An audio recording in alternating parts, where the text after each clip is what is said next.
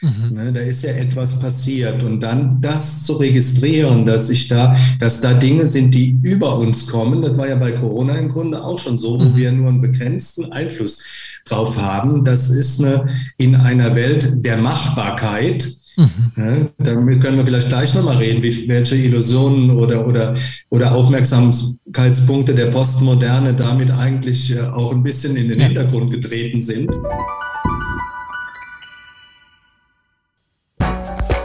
Herzlich willkommen zum Podcast Gut durch die Zeit, der Podcast rund um Mediation, Konfliktcoaching und Organisationsberatung, ein Podcast von Inkofema. Ich bin Sascha Weiger und begrüße dich und euch zu einer neuen Folge.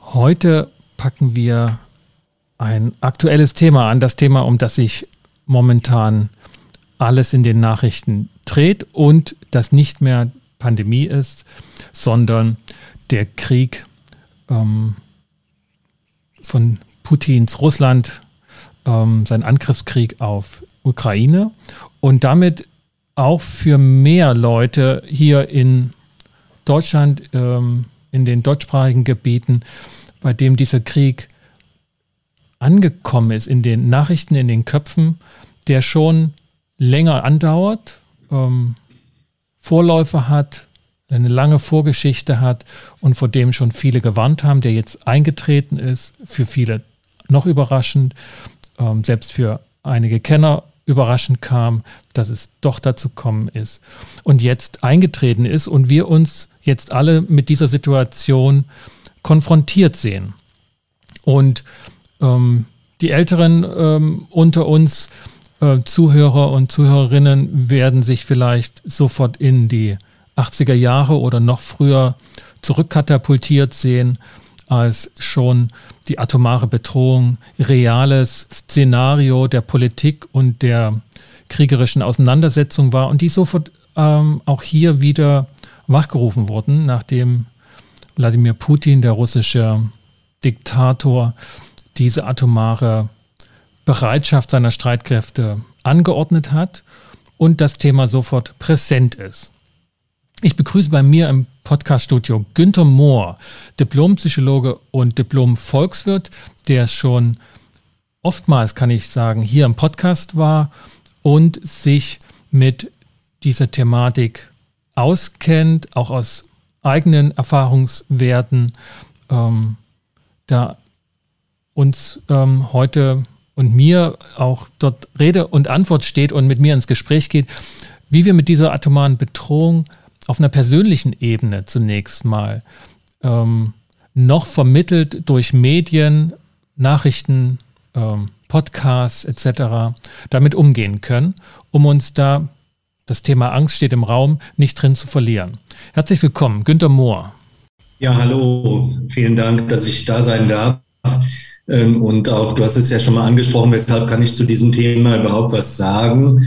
Ich denke, was meine Erfahrung im Wesentlichen ausmacht, ist auch diese mehrjährige Tätigkeit in einem Projekt an der Jerusalemer Hebrew University, wo ich dort, mich dort mit dem Thema Resilienz auch in Krisenzeiten, in Kriegszeiten befasst habe, zum Beispiel 2014 während des Gaza-Krieges. Das hat natürlich eine andere Dimension als äh, der Ukraine-Krieg jetzt, also ist viel, viel kleiner und äh, ähm, be begrenzter. Aber wenn man so über die Anzahl der Opfer nachdenkt, ähm, äh, äh, hat man da auch schon ordentliche Dimensionen. Die Frage ist ja, wie gehen wir jetzt hm. selber damit um? Ich würde äh, das gerne so mal auch in den Rahmen stellen, dass das ähm, im Moment kommt die Welt gar nicht zur Ruhe. Es ist ja nicht alleine der Krieg und die atomare Drohung.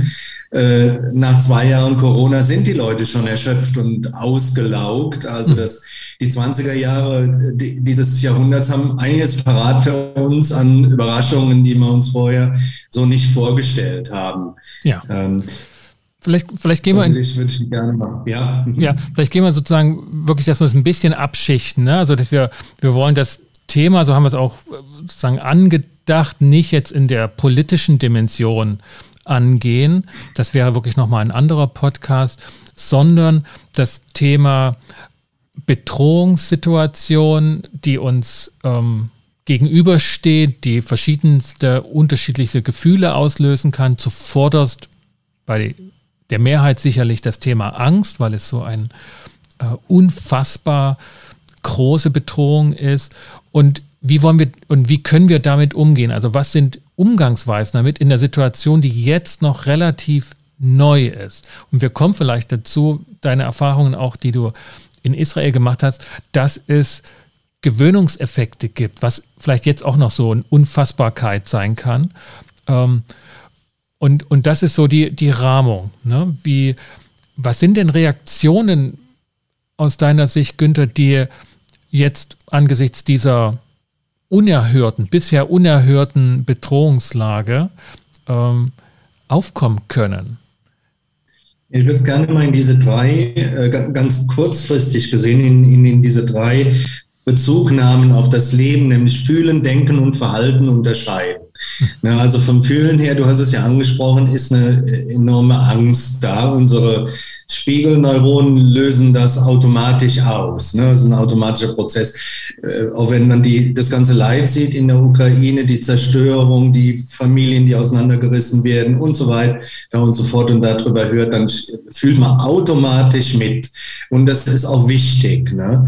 Da gilt es auch ein, ein bisschen was auszuhalten, andererseits aber auch Gefühle zu steuern. Mhm. Ne, zum Beispiel, wie gehe ich dann mit Kindern zum Beispiel um? Also es ist wichtig, dass man an der Stelle auf der gefühlsmäßigen Ebene sich nicht dann in diese Gefühle dann reinfallen lässt, sondern auch andere Gefühle daneben stellt, zum Beispiel mit Kindern spielt. Mhm. Das heißt aktiv und nicht selber dann den ganzen Tag vor der Glotze hängt und äh, irgendwelche Nachrichten oder sowas anschaut. Mhm.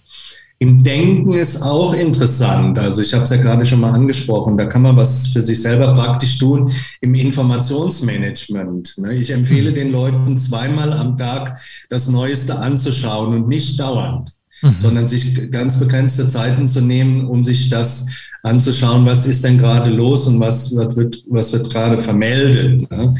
Denn ähm, äh, unser Bezugsrahmen, was, was möglich ist, der erweitert sich. Du hast ja gesagt, da, dass auch diese Angst kommt mit der atomaren Drohung.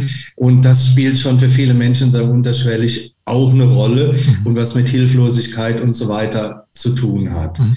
Das heißt, ich will noch was sagen. Zum, ganz, ganz kurz. Also das heißt, ähm, bewusst, ne, wir haben alle unser Smartphone heute da. Wir, wir sind nicht mehr so, dass wir alle 18 Uhr erstmals Nachrichten dann in den Tagesschau sehen, sondern ähm, dieses, der permanente Informationsfluss bewusst runterzuregeln in dem Falle und dann aber auch feste Zeiten, bei denen auch das Neueste angeschaut wird, beziehungsweise sich informiert wird. Also das trotz der Bedrohungssituation, die Angst auslösen kann, ist es sinnvoll und auch dein Plädoyer, wenn ich das richtig verstanden habe, sich zu informieren, sich die Dinge anzugucken und auf den Tisch zu legen. Ja, aber in konzentrierter und selbstgesteuerter Form. Ja. Das ist auch eine Form von Selbstwirksamkeit, die ich dann erzeuge, denn die Stimulation, die von, von solchen schlimmen Nachrichten ausgeht, das hat auch eine, eine Reizstimulation bei Menschen. Wir sind auf so negative Nachrichten auch ziemlich gepolt. Das hat auch evolutionäre Gründe, warum wir, wir dann, dann äh, interessiert und neugierig werden. Also auf keinen Fall morgens als erstes nach dem Aufstehen sofort irgendwie den, den, den Laptop an oder die äh, Nachrichten anschauen. Da sollte man sich Zeit lassen und das sehr steuern. Das sollte man auch nicht als letztes am Tag machen, bevor man äh, ins Bett geht und schläft oder so, weil das dann im Unbewussten auch weiterarbeitet. Das sind so kleine Hinweise.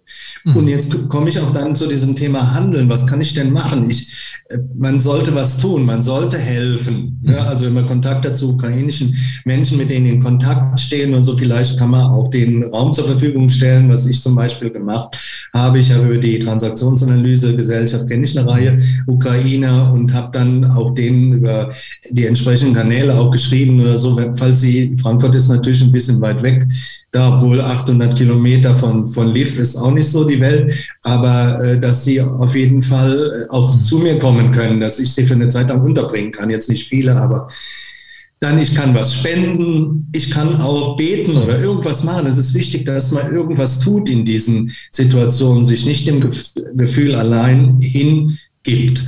Aber ich empfehle auch Leuten, die ein bisschen weiter sind in ihrer persönlichen Entwicklung, in Meditation zum Beispiel Erfahrung haben, sich auch dann hinzusetzen, um die Gefühle der Machtlosigkeit mal zu spüren. Man nennt das in der Fachsprache Containment. Mhm. Also, dass ich mir eine begrenzte Zeit nehme und dann lasse ich mal diese Gefühle und das alles, was das mit mir macht, mal zu und versuche es nicht, nicht abzuwehren. Aber da muss man schon auch äh, insofern fit sein, dass man sich auf äh, das mit Meditation, mit Hinsetzen auch verbinden kann und auch ein wieder ein Ende findet. Mhm. Weil, da kann sich vieles draus, aber das ist, ich denke, dass das schon, aber ich würde es trotzdem empfehlen, das sowas zu tun.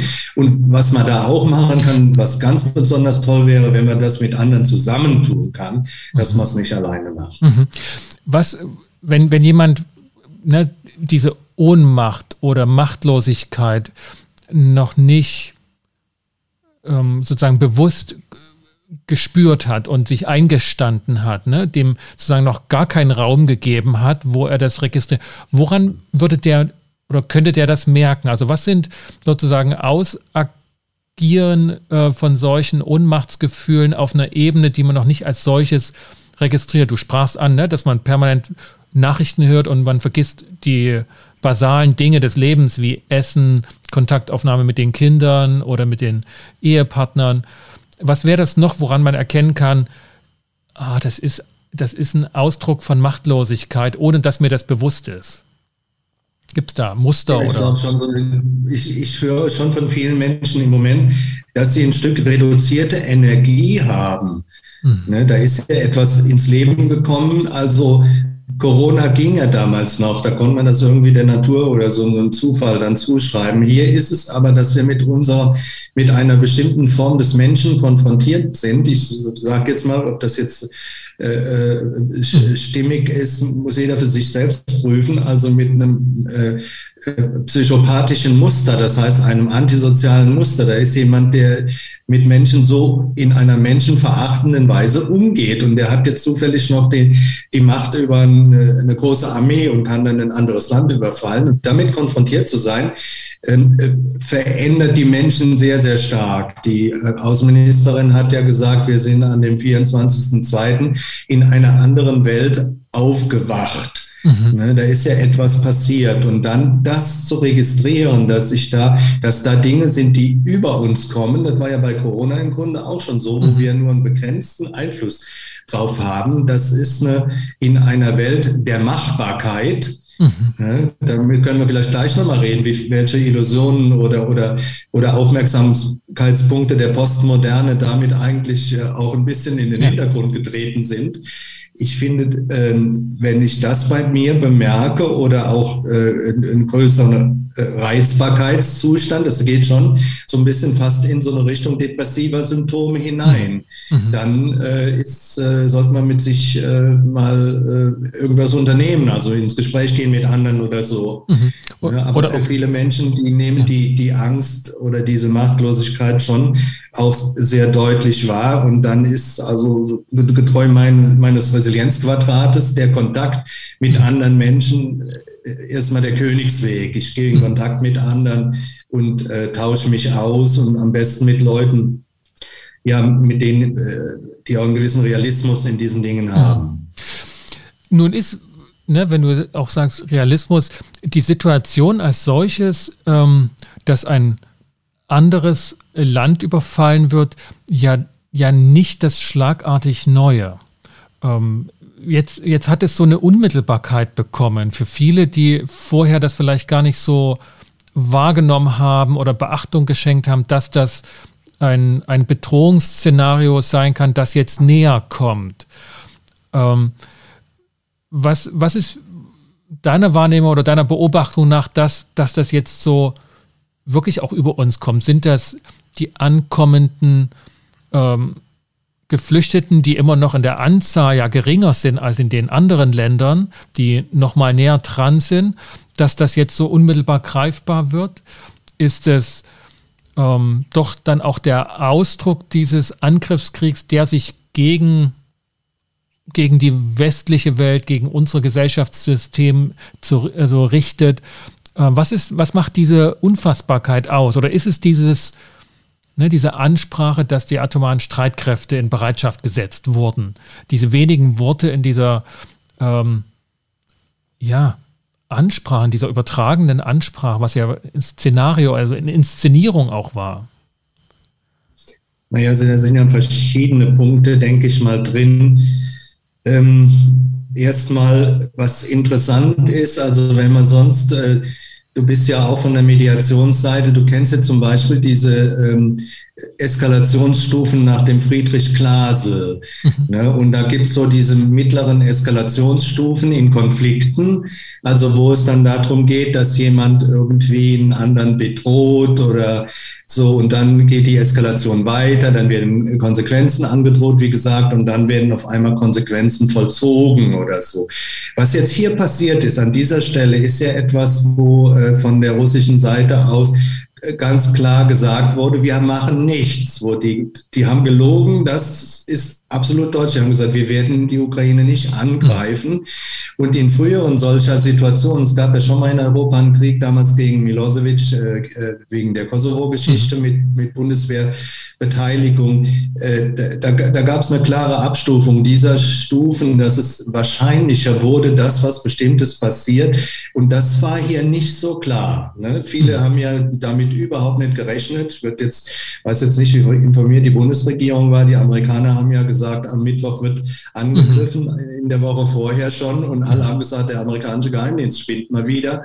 Und äh, wer hat zum Schluss recht gehabt? Also dieses Überraschungsmoment mhm. war sehr, sehr besonders und das tatsächlich auch, wenn man sich diese Glaselstufen, ich glaube, die gibt es in deinen Unterlagen ja wahrscheinlich auch, ist ein Klassiker äh, dass da einige ja. Stufen.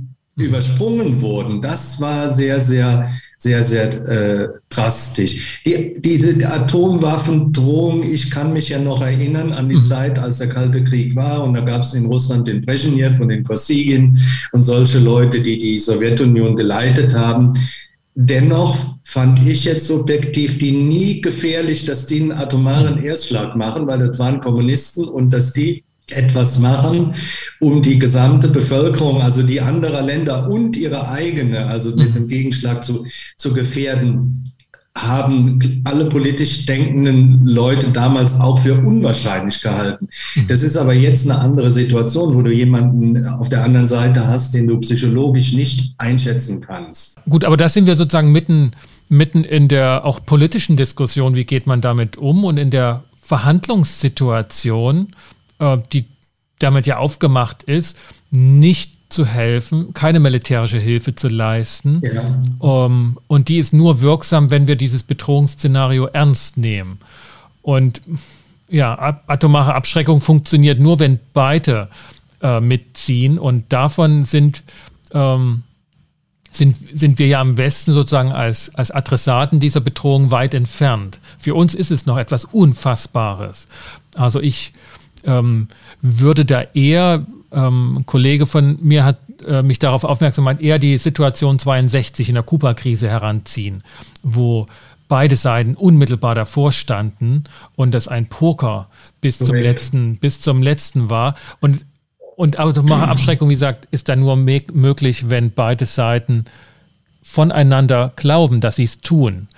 Äh, momentan ist das eine einseitige Sache, aber das, das findet so ein bisschen, das bringt uns in eine andere Richtung des Gesprächs. Ich würde es ich würd's noch mal so ein bisschen bei uns halten. Ähm, was ja, für mich ist aber dennoch wichtig, dass ich ein Vertrauen habe in die, in unsere Regierenden, auch in den amerikanischen Präsidenten, dass die mit, mit, mit gutem Überblick und äh, mhm im Schutz ihrer Bevölkerungen auch hier vorgehen. Mhm. Und das macht es ja ganz besonders schwer. Wir sitzen ja. hier und äh, müssen uns das Elend anschauen, was dort passiert, äh, wo, wo wir vielleicht aus einer rein emotionalen äh, Sicht sagen, man muss sofort eingreifen. Ne? Mhm. Aber das ist halt aus diesen Gründen nicht möglich. Aber auf der anderen Seite ja. ist das auch eine ja die, die, die Frau Baerbock hat ja, glaube ich, gesagt, wir müssen auch für unsere eigenen Bevölkerungen sorgen. Genau. Und das ja. fand ich schon einen interessanten Satz in dem Zusammenhang. Und das ja. gibt aber auch Sicherheit. Insofern ist das nicht nur politisch, sondern auch, äh, denke ich, psychologisch ja. wichtig für die Leute. Ja, ja, ja, genau. Okay, den Link kann ich, kann ich gut nachvollziehen. Ähm, und Und da habe ich unterschiedliche Reaktionen drauf gehört, wie sozusagen die eigene Sicherheit gewährleistet wird. Ne? Die, die einen sagen, okay, wir müssen da jetzt ganz äh, besonnen vorgehen, wie wir das Eingreifen ausgestalten. Ne? Also Wirtschaftssanktionen, wie weit, ne? können wir sofort ähm, da die, die Bezug von Energiequellen zurückfahren etc. Das ist ja die große Diskussion.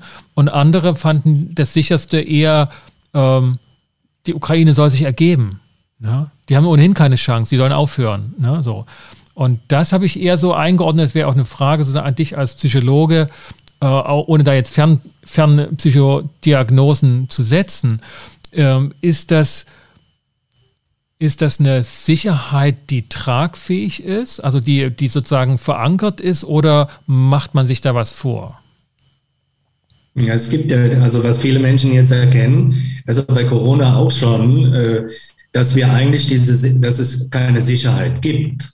Mhm. Wir machen uns das vor und es wird jetzt noch wieder deutlicher. Durch Corona warst du in deiner mhm. körperlichen Gesundheit gefährdet oder bist das noch? Das ist ja, die Zahlen sind ja immer noch gewaltig im Moment und äh, in, äh, in der anderen Sicht hier auch. Das heißt, die Menschen sind tatsächlich aufgewacht mhm. durch diese beiden Ereignisse, dass das Leben doch vielleicht was anderes ist als ein reines Unterhaltungsprogramm, sondern dass du, mhm. dass es wieder darum geht, sich auf das Wesentliche zu kon äh, konzentrieren. Du hast es eben schon mal angesprochen, ne, dass man auch das schätzen lernt, was wir haben, also an kleinen Dingen, an Dach mhm. über dem Kopf, an Sicherheit, an Demokratie und so solche mhm. Dinge. Das ist für mich auch eine wichtige Sache, diese wesentlichen Dinge zu, zu schätzen und nicht und auch diese Blau Blauäugigkeit aufzugeben. So ein Typ wie der Trump zum Beispiel hat ja auch zur Erodierung von vielen kulturellen Errungenschaften äh, beigetragen. Also man darf lügen, man darf Fakten abwehren, ja. äh, äh, äh, abwehren, man darf äh, äh, so vorgehen, dass man demokratische Wahlen nicht anerkennt und dann dagegen kämpft und all diese Sachen. Und das hat auch so ein Verhalten von so einem Typen wie dem Putin wahrscheinlicher gemacht. Natürlich mhm. ist das vorbereitet worden und da haben wir alle auch ein bisschen, ich will jetzt nicht sagen als Mittäter, aber ein bisschen als Bystander in der Vergangenheit. Jetzt bin ich vielleicht da doch wieder politisch, ja. aber auf der anderen ja. Seite ist das aber auch psychologisch, dass wir erkennen müssen, dass wir auch eine Verantwortung haben. Ja, da könnte ich nicht irgendwie, ja, da könnte ich Günther sofort drauf einsteigen. Da bin ich auch leidenschaftlich und, und das kriegen wir vielleicht auch noch mal hin ähm, in, einem, in einer Runde hier. Also da hätte ich auch gerne mehr Leute, um, um da unterschiedliche Meinungen dazu zu sehen. Aber ich will den Punkt nochmal mit dem, dass es keine Sicherheiten gibt. Und das erinnert mich an deine Erfahrungen, die du mir ja schon mal früher geschildert hattest, äh, die du in Jerusalem gemacht hast. Also eine, eine Gegend, wenn ich das richtig aus der Ferne beobachte, in denen die Menschen tagtäglich mit unmittelbaren Militär- und unmittelbaren auch Angriffen ähm, ihren Alltag gestalten und denen man wahrscheinlich nicht von außen so zumuten würde oder, oder denken würde, ähm, dass sie einen normalen Alltag haben. Aber du hast dir das ja vor Ort nicht nur angeschaut, sondern du hast dir selber auch einen Alltag eingerichtet. Wohl wissend, dass, dass Attentäter unterwegs sein können, dass es dich an jeder Ecke erwischen könnte und du in ein Selbstmordszenario von anderen äh, Gruppierungen sozusagen involviert sein kann. Wie, wie ist das, wenn man sozusagen mit der Unsicherheit des Lebens so unmittelbar konfrontiert wird, dass man nicht in eine solche, ähm, ja, wie soll man die letzten Jahre da bezeichnen, ne? in eine Vorstellung geraten kann, dass das nicht real ist?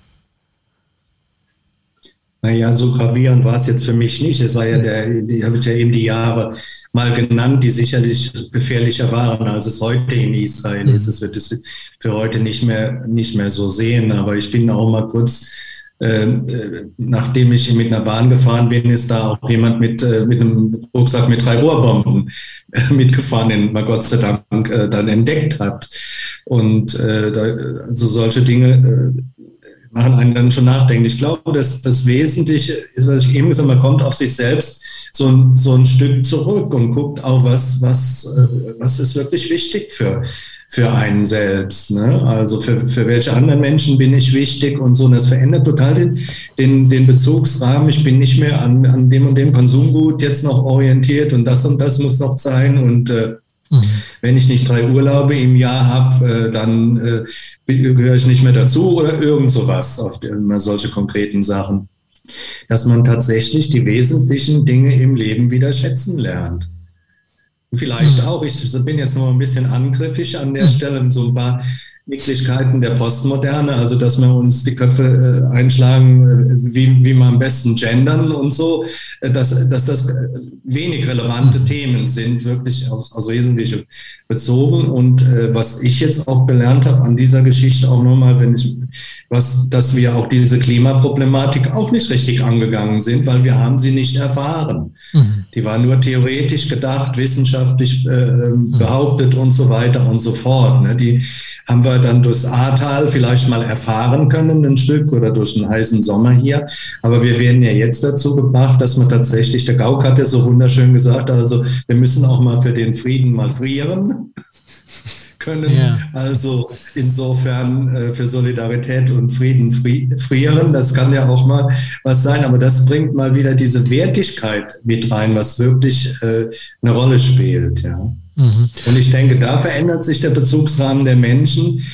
Und vielleicht, es ist jetzt blöd, man äh, irgendwas Positiver, vielleicht auch äh, in, in Richtung eines guten Bewusstseins auch, ne? Mhm. auch was die, die Klimageschichte anbetrifft. Natürlich werden wir jetzt mit den, mit den äh, äh, erneuerbaren Energien noch ganz anders äh, vorangehen müssen äh, wie vorher. Das hat sich auch verschärft. Mhm.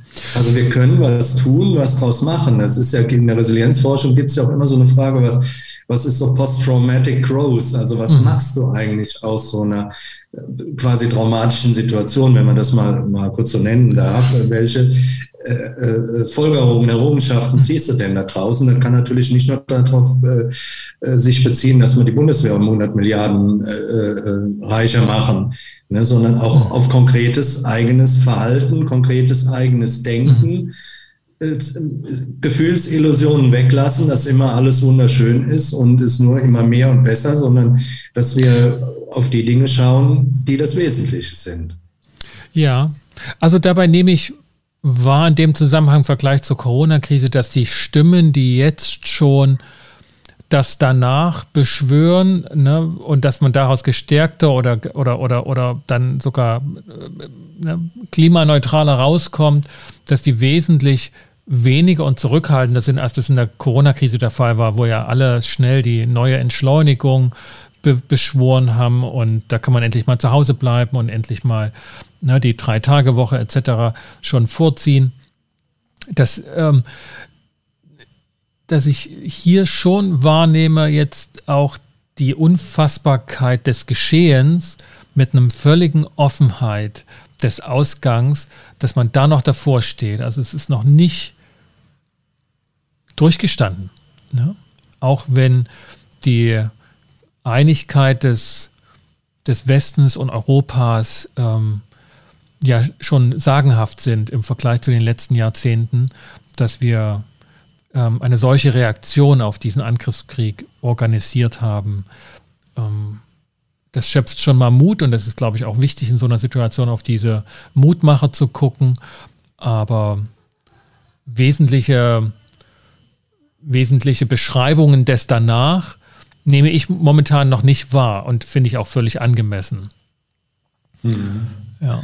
Naja, ich meine, auf der großen systemischen Ebene, und da bin ich wieder beim Thema Denken. Ich glaube, Denken hilft schon auch ein Stück mit dieser Angst auch umzugehen, denn da, dafür haben wir den präfrontalen Kortex und nicht nur unsere Amygdala, die dann automatisch mit Angst, äh, Flucht und sowas äh, ähm, einfrieren oder sowas reagiert, sondern dass wir auch denken können.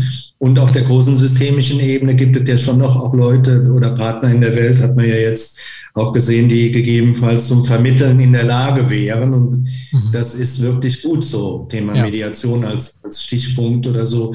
40 Prozent der, der Menschheit, also Indien und China, haben sich im Sicherheitsrat äh, enthalten. Mhm. Äh, also die, die, die, den russischen Einmarsch da zu verurteilen. Das kann man jetzt auch wieder schlecht finden. Andererseits brauchen wir auf so einer großen systemischen Ebene, braucht man ja auch noch einen Ankerpunkt, äh, wo man vielleicht auch eine Vermittlung eher äh, leiten kann. Mhm. Ne? Das finde ich, äh, finde ich schon mal. Also das bin ich jetzt wieder aber was Thema ja. auch mit seinen. Ich denke schon, dass man auch äh, insofern konstruktiv denken sollte und sich überlegen sollte, weil wie was sind Möglichkeiten auch oder Szenarien, wie es, wie man da rauskommt. Ja, genau. Und Günther, vielleicht, vielleicht finden wir in den nächsten äh, Wochen dazu nochmal Zeit, vielleicht auch mit, mit ein, zwei anderen Gästen, ähm, auf diese Handlungsebene zu kommen und zu reflektieren, was ist möglich, was hat uns dahin gebracht, wie wollen wir damit umgehen und, und tatsächlich das Verhalten, das, das taktische, strategische, grundsätzliche Verhalten gegenüber eines solchen unfassbaren Angriffs ähm, zu besprechen. Also ich glaube, dann haben wir nochmal einen ganz anderen Zugang auch zu unserer jetzigen Realität. Mhm. Vielen Dank erstmal für den Einblick ähm, und das Gespräch in, in, in, in diesem, ähm, in diesem Sinne, in diesem ähm, Thema, ähm, mit, mit Bedrohungslagen umzugehen, denen wir ohnmächtig gegenüberstehen. Gut, ja, meine Hauptbotschaft ist ja halt eben tatsächlich auf diesen Ebenen fühlen, denken und handeln, äh, selbstwirksam und eigenen Gestaltungsspielraum zu erhalten und tatsächlich zu trainieren, sich nicht hinzugeben. Mhm. Das ist, glaube ich, das, das Wichtige. Und das hat wieder Rückwirkungen auf die eigene, eigene Psyche. Da hat man die besten Erfahrungen mitgemacht. Mhm. Okay. Vielen Dank.